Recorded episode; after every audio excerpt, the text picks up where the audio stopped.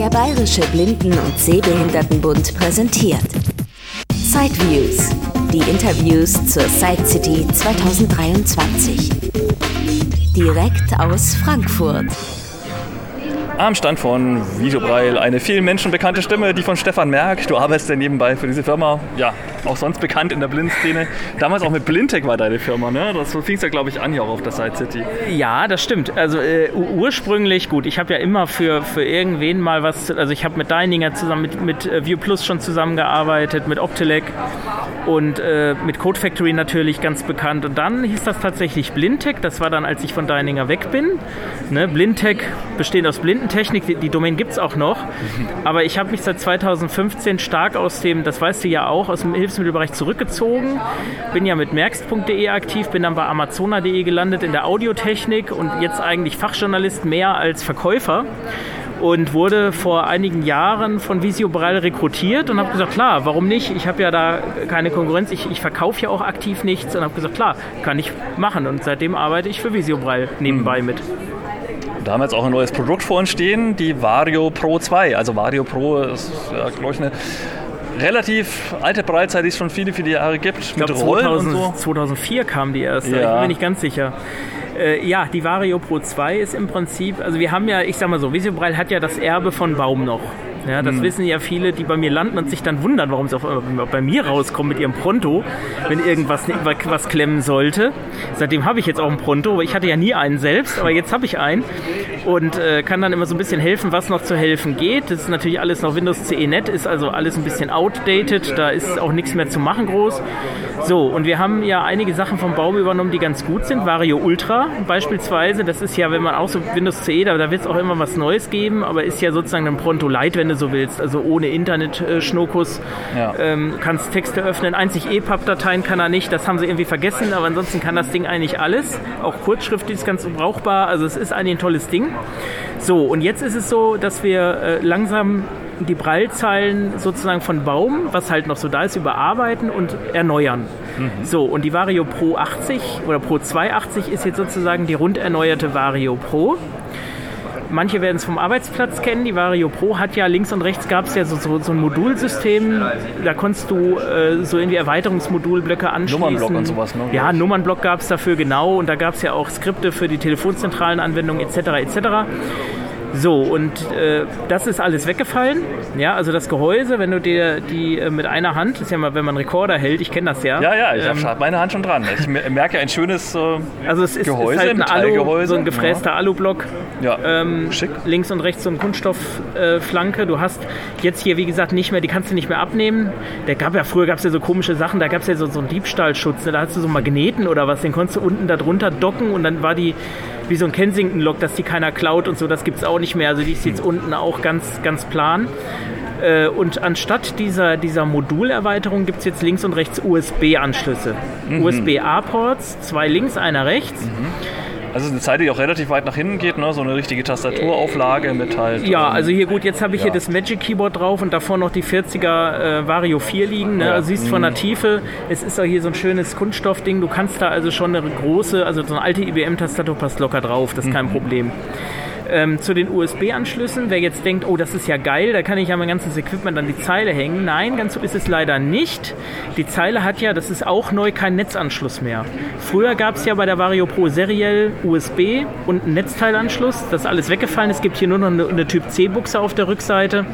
Und somit ist natürlich die Breilzeile darauf angewiesen, was sie für Energie vom Rechner kriegt, was natürlich dann äh, im Kompromiss heißt, du kannst nur Low-Profile-Geräte anschließen, mhm. also Tastatur, Maus, äh, sicherlich einen passiven Drucker, äh, ein USB-Stick müsste gehen. Also bei der Webcam wird es wahrscheinlich schwierig. Ich werde das noch mit Audio-Equipment mal testen, was alles geht. Das habe ich irgendwie noch nicht gemacht, weil ich habe die immer irgendwie vergessen, diese USB-Anschlüsse. Die steht da immer, die läuft. Und äh, dann fiel mir jetzt so vor der Messe ein Mist, du hättest ja einmal mal gucken können, was da dran läuft. Das habe ich irgendwie gar nicht ausprobiert. Aber ähm, das ist zumindest zum Benefit, wenn du jetzt eine USB-Tastatur hast oder so eine Tastatur-Trackball-Kombi oder was.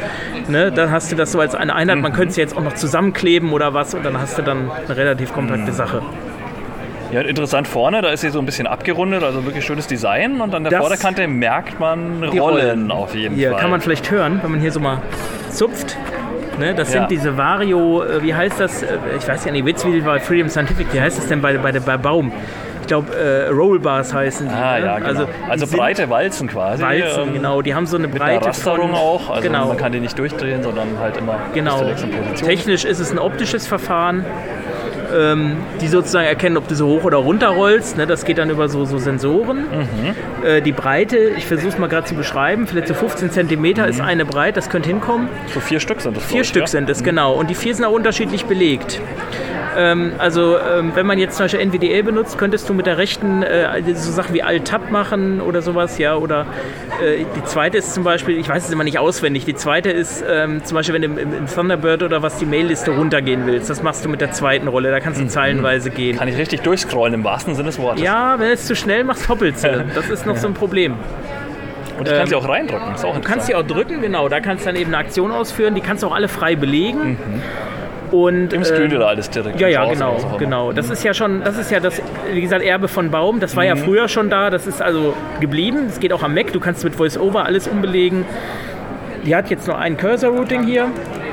Da kannst du dann mit den Daumentasten, also, oder heißen die, nee, Daumentasten heißen die gar nicht, die heißen D-Pads. Nee, D-Tasten mhm. heißen die, glaube ich, auch. Also am das Auslauf sind diese, sind diese sechs Tasten, diese also sechs Tasten links und rechts, genau. Und mit D1 und den, den Cursor-Routing-Tasten kannst du wieder andere Aktionen machen und mit den Rollen andere Aktionen. Also da kannst du sehr, sehr, sehr viel machen, mhm. wenn du willst. Also wer das mag, alles an der Breilzeile zu machen, außer Breileingabe geht alles. Ist nicht so meins. Ich finde immer gut, wenn ich auf der Tastatur bin, bleibe ich da. Also das ist auch eine, das ist auch eine, eine Grundhaltung, ne? ob man das so mhm. will oder nicht. Aber wer es will, hat auf jeden Fall sehr, sehr, sehr viele Möglichkeiten und irre viele Kombinationen, auch wenn es gar nicht so aussieht. Also vier Rollen, viermal drücken, 80 mal Cursor-Routing und sechs Daumentasten. Und das in Kombination, das ist schon irre. Ja gut, ansonsten hat es natürlich normales äh, Cursor-Routing, ganz klar. Also fühlt sich alles auch noch so baummäßig an. Ja, ja, genau. ja, aber die Module nicht. Das ist alles Metec jetzt. Ah ja, okay. Nicht mehr KGS. Mhm. Ja, Made wer, in Germany. Genau. Und wer, wer keine Rollen will, der nimmt sich dann eben die Vario 4. Genau, da haben wir das oben. kleinere Modell äh, vor uns stehen. Die genau. gab es ja auch schon als Vario 3. Mhm.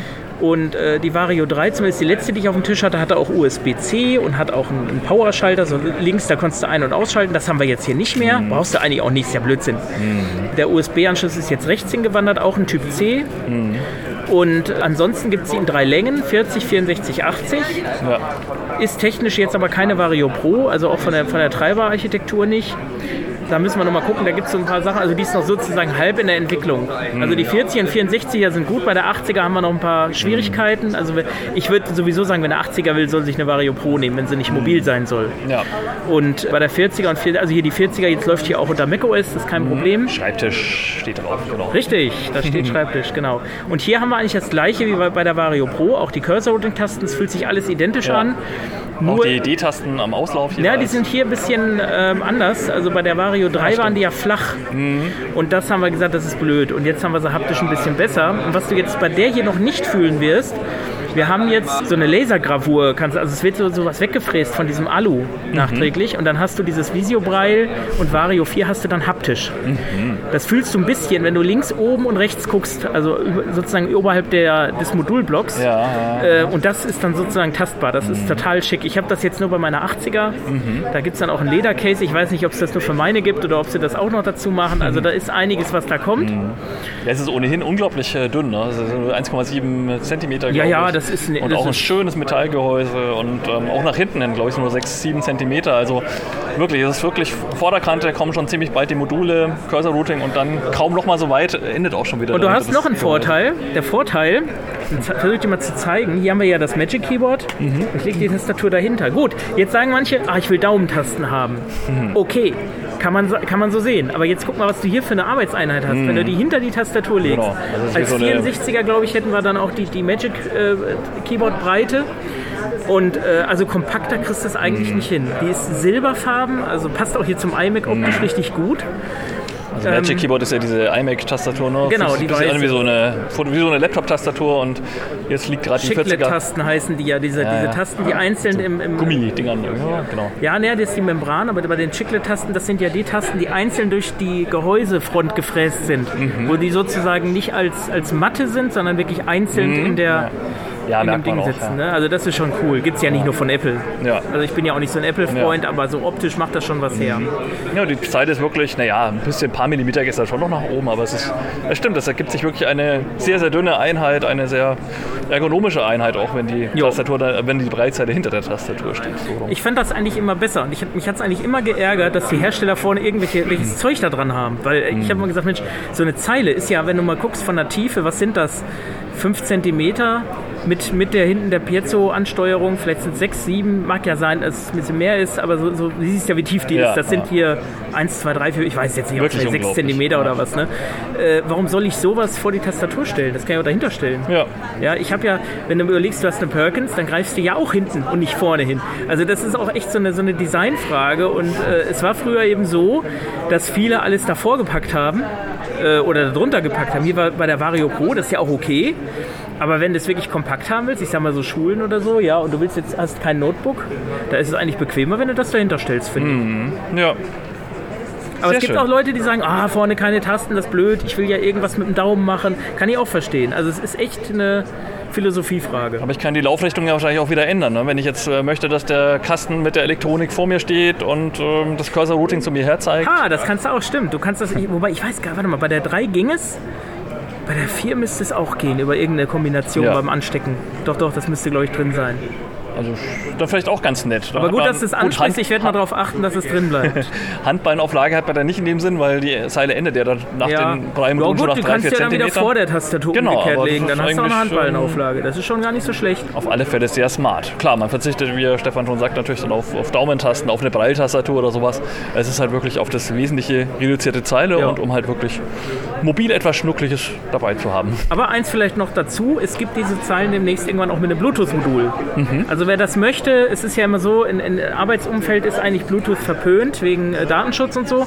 Aber wer das Ding jetzt als Student nutzt, ja mobil nutzen will, parallel mit USB oder iPhone, da wird es dann auch noch was geben. Und äh, die Vario Ultra gibt es ja auch noch, ne? eben der Pronto Lite, wenn man so will, wo auch noch irgendwann sicherlich was Neues kommen wird. Da muss man halt mal abwarten. Mhm. Aber auf jeden Fall alles aus, aus Jena jetzt, also alles in Deutschland hergestellt, Metec-Module. Mhm.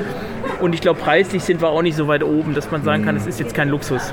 Also es gibt durchaus Krankenkassen, die es übernehmen und bei der 80er-Zeile, gut, da hat man dann eher einen Kostenträger, der dann irgendwie ja, genau. das wieder genau. Äh, nicht ganz so kritisch sieht.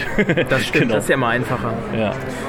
Ja, Visio Book, Visio Desk kennst du, das sind die Lesegeräte, die haben wir ja Klapper, auch. Noch. genau. Die, mhm. äh, auch vom Baum geerbt. Äh, genau, das, äh, wobei ja, die sind mittlerweile auch, haben neue Kameramodule gekriegt und so. Also da ist, ist, da passiert auch eine ganze Menge. Also man muss ja sagen, das Team, was dahinter steht, die sind schon sehr engagiert und auch interessiert. Man will halt mit der Technik mithalten. Mhm. Und das ist ja nicht so wie, wie bei manchen anderen Firmen, wo du jetzt so seit 10, 12 Jahren die gleichen Produkte hast, wo die Handbücher noch aus 2012 sind. Ja, da gibt es ja so einen Hersteller, den ich auch habe. Und äh, das ist also hier, da kann man auf jeden Fall davon ausgehen, da kommt noch was. Mhm. Alles klar, dann vielen Dank für die Infos. Ja, gerne. Hat mich gefreut. Weitere Informationen zur Visobreil GmbH aus Jena gibt es unter www.visiobreil.de oder Telefon 03641 20 816 400. Das war ein Beitrag aus Sideviews, der Podcast mit Themen rund um Technik und Hilfsmittel mit Christian Stahlberg. Weitere Informationen unter www.sideviews.de. Ein Angebot des BBSB.